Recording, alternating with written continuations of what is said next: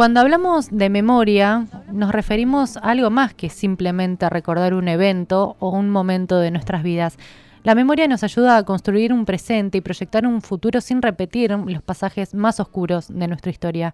Pero, ¿qué pasa hoy con la memoria? ¿Qué políticas se aplican en relación a eso? Vamos a hablar con el doctor Valentín Díaz, doctor en letras y además secretario académico del Programa de Estudios Latinoamericanos Contemporáneos y Comparados de nuestra universidad, para profundizar sobre este tema. Buenos días, Valentín, Mercedes y Pedro te saludan. Hola Mercedes y Pedro, ¿cómo están? Bien, bienvenido a Estación Un Tref. Hola, muy buenos días. Eh, y, pensábamos un poco eh, en un tema que realmente nos atraviesa, si la memoria colectiva se puede pensar como una dimensión, ¿no? En donde se disputa poder, en un, como un campo de batalla, una arena de luchas. Eh, sí, efectivamente. Efectivamente, de, eso se trata y eso es lo que vamos a estar eh, discutiendo nosotros a partir de mañana en, una, en un evento que está organizando la Universidad de 3 de febrero, eh, que es el sexto encuentro de la Red Interdisciplinaria de Estudios de la Memoria, organizado por, por el programa eh, de Estudios Latinoamericanos y también por el CEM, por el Centro de Estudios de la Memoria que dirige Eduardo Josami, y por el SEG, que es el Centro de Estudios sobre Genocidio que dirige Daniel Feierstein aquí en la, en la universidad. Sí. ¿Y cómo podríamos caracterizar esta dimensión, este campo de batalla que es la, memoria colectiva? No, efectivamente, eh, eh, la, memoria es, eh, desde la perspectiva, de, por ejemplo, del, coloquio que nosotros vamos a tener a partir del día de mañana, es un campo de saber en principio, es decir, es, un, espacio de, estudio en el que conviven muchas disciplinas. La, la, legitimidad que tiene ese campo de saber y, la, y el sentido que tiene la constitución de ese campo de saber es precisamente la dimensión, la, intensidad que tiene para nosotros como problema político, como problema filosófico y también como problema artístico eh, la memoria. ¿sí? Tal y como ustedes señalaban eh, con mucha pertinencia en la introducción, eh, es algo que no deja de cobrar, y eso es una de las cosas más interesantes probablemente que tenga para los argentinos, no deja de cobrar todo el tiempo nueva actualidad y de reconfigurarse como problema, ¿sí? como problema, en fin, que nos, que nos, que nos interpela cotidianamente. Y lo que es interesante es que cada presente, cuando nombra memoria, nombra, tiene una, cantidad de sobreentendidos que es cada vez más, más intensa y más problemática, efectivamente. Pero lo que una de las primeras cosas que uno podría señalar en relación con lo que ustedes proponían es que, en efecto, eh, la memoria, eh, digamos que todo momento presente y toda, todo, todo, todo presente político instaura políticas de memoria. Si no hay, no hay políticas del olvido hay políticas que, incluso cuando se presentan como políticas de olvido, son formas de, eh, recordar otras cosas ocasionalmente. Y, en esto de, no haber políticas del olvido, eh, o, el olvido como una forma de hacer memoria, eh, Efectivamente, hay, hay, hay un sentido común que circula mucho, eh, que habla de que la memoria es una cuestión del pasado, ¿no? Como que si no tuviera eh, una importancia en el presente y como si mucho menos la tuviera en un futuro. Eh, sí, me parece que ese es uno de los lugares comunes que, que, más, que más debemos combatir y me parece que esa es la tarea en el sentido filosófico, en el sentido político que nosotros tenemos que asumir, ¿no? de lo que se trata es precisamente de sostener que la única manera de acceder a una experiencia del tiempo presente es a través de la memoria. Sin la memoria eh, es imposible estar vivo, podría decir uno, es imposible tener herencia cultural y es imposible establecer una relación intensa y compleja con esa herencia cultural. Eh, sin memoria y sin conciencia de que tenemos memoria y sin conciencia de que no hay forma de librarse del pasado para bien o para mal, eh, no podemos no podemos sostener una, una, una forma intensa de, de vivir simplemente. este, por eso por eso hay que eh, desenmascarar en muchos en muchos casos las políticas eh, las políticas que en determinados momentos se sostienen en relación con la memoria y, señalar hasta qué punto todos son todas son operaciones que siempre son políticas y siempre son eh, en fin eh, que tienen, uno puede analizarlas desde cualquier campo de saber. En este sexto encuentro, el coloquio internacional lleva como título Regímenes neoliberales, crisis y disputas por la memoria. ¿Por qué tomaron este modelo, el neoliberalismo? Bueno, el neoliberalismo es, es, es como es el concepto que nos permite básicamente anclar en el tiempo presente esta discusión y hacer una evaluación de, esta problemática eh, en relación precisamente con la dimensión más estrictamente política y el modo en el que el neoliberalismo es una de las formas que señalábamos de políticas de, la memoria, como incluso el neoliberalismo desde la banalidad y desde una pretensión de eh, abandonar el tiempo pasado como un tiempo perimido y dedicarse al presente y sobre todo al futuro, en realidad lo que entraña es una, una manera de historizar eh, las historias nacionales, continentales, mundiales, etcétera.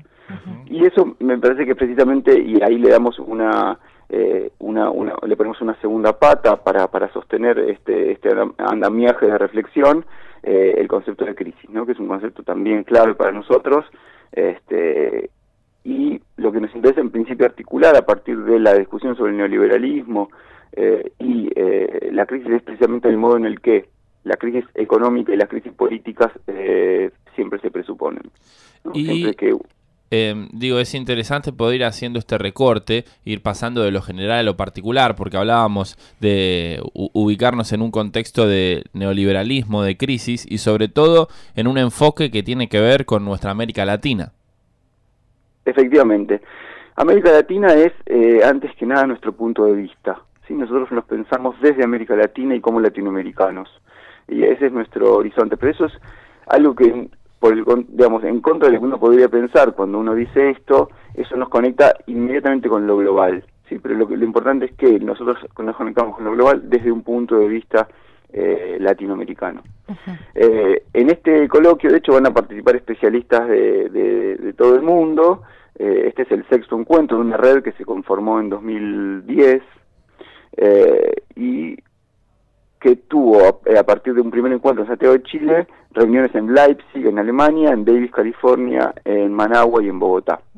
Y este año nos pidieron a la Universidad de Tercero, que forma parte desde el comienzo, a través de Daniel Link, que es el director del programa en el que yo trabajo, y que fue el que primero fue invitado a formar parte de esa red, eh, nos pidieron que organizáramos eh, en Buenos Aires eh, esta, este, este nuevo encuentro.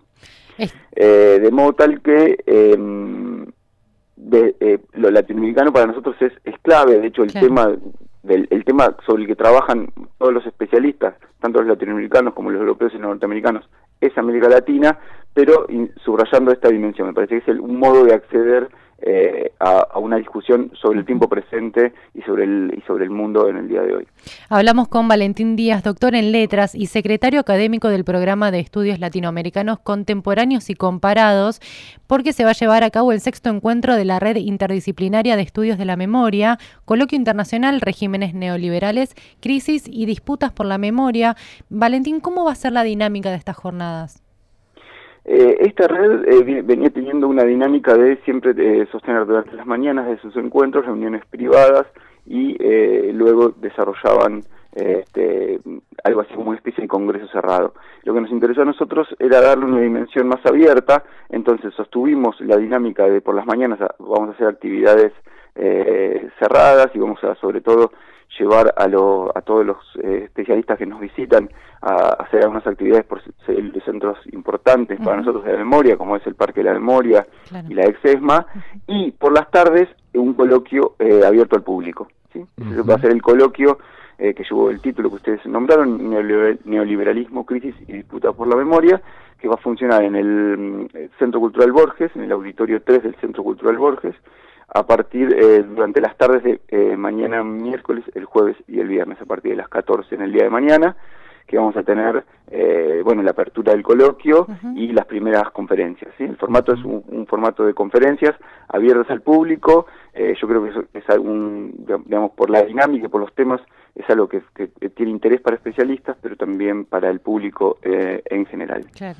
Em, Valentín, y para ir cerrando un poco la reflexión que estamos haciendo acerca de la memoria em, y volviéndola a pensar como una dimensión en donde se disputa poder, como es una arena de luchas, como veníamos diciendo, nos encontramos muchos actores con intereses, desde el poder político, muchas veces también el poder económico, y peco de optimista si digo que en esta dimensión la sociedad civil tiene una, especial fuerza, un especial impacto y que realmente puede eh, torcer el brazo en algunas cuestiones, en algunas disputas de la memoria colectiva? No, no, me parece que, es muy acertado lo que señalás y, que es un, aspecto clave que quizás no habíamos señalado hasta ahora y que es importante, eh, digamos, nombrarlo antes de cerrar. La memoria es la memoria del pueblo. No hay, no hay una memoria que no sea la memoria del pueblo. es el pueblo el que sostiene un relato. Porque pues la memoria es básicamente la transmisión, la herencia cultural. Y eso se produce siempre como una fuerza que viene eh, más tarde o más temprano de la tierra.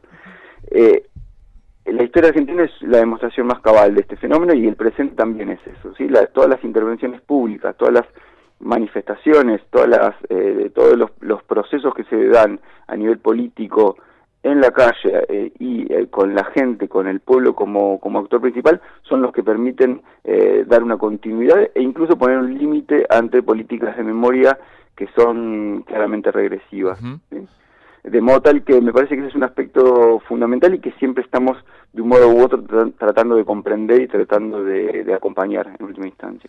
Eh, y también creo que nos faltó nombrar al campo académico, ¿no? Que tiene un especial rol en la dimensión de la memoria. Sí, efectivamente lo que tiene interés, como, como señalábamos al comienzo, eh, un encuentro como este es, que permite eh, poner a dialogar algo que no siempre ocurre en el mundo académico, que está muchas veces excesivamente segmentado en, las configuraciones de sus discursos, permite eh, convivir gente que viene de la sociología, gente que viene de la historia, gente que viene de la historia del arte, gente que viene de las letras, gente que viene del psicoanálisis. Eh, y en, en esa eh, digamos en esa articulación creo que se va, a dar durante esta semana un diálogo bien interesante eh, mañana a las 17 quedan todos invitados a la conferencia de apertura, a la que va a funcionar como conferencia de apertura, que cierra el día, que es eh, de Eduardo Josami, cuyo título es Neoliberalismo y Presente Absoluto. Invitamos entonces a todos nuestros oyentes a participar de las tres jornadas y en particular a la de apertura de mañana a las 17 horas. Valentín, te agradecemos mucho por tu tiempo y allí estaremos para acompañar esta actividad. No, gracias a ustedes. Por favor, un gusto. Adiós, Valentín, gracias. Adiós. Hablábamos con Valentín Díaz, doctor en letras y secretario académico del programa de estudios latinoamericanos contemporáneos y comparados de nuestra universidad, porque se va a llevar a cabo el sexto encuentro de la Red Interdisciplinaria de Estudios de la Memoria. En este caso, el título de este año es Regímenes Liberales regímenes neoliberales, crisis y disputas por la memoria. Se va a llevar a cabo el primero, el 2 y el 3 de noviembre de 14 a 21 horas en el auditorio 3 de la sede Centro Cultural Borges en Viamonte, Viamonte 525. Se va a entregar certificados de asistencia a los que se inscriban previamente al mail semcem.untref.edu.ar. Es una actividad no arancelada y la organizan el Centro de Estudios de Memoria e Historia del Tiempo Presente, el Programa de Estudios Latinoamericanos Contemporáneos y Comparados y también el Centro de Estudios sobre Genocidio. Hemos hecho un buen recorrido de la cuestión de la memoria desde un aspecto más general, más filosófico, más descriptivo, a lo que quizás eh, nos atraviesa más directamente, que es el contexto que vive nuestro continente, Latinoamérica, em, en este enfoque que se, se, le ha dado desde lo neoliberal, desde la crisis, qué pasa con la memoria en estos tiempos tan particulares, eh, y, y, sobre todo la cuestión multiactoral de la memoria, ¿no? todo lo que allí se cruza, todos los actores que están disputando poder en esta dimensión que nosotros utilizábamos la metáfora como si fuera un ring de boxeo, porque se disputa poder, realmente allí se pelea por definir una memoria y no otra, y rescatar también esta cuestión de no existe el olvido, existen políticas eh, respecto a la memoria que plantean ese no recordar, pero el olvido en sí mismo no existe porque la memoria es permanente y es del pueblo, como nos decía Valentín. Exactamente. Nosotros seguimos en Estación Untref con Somos de Acá.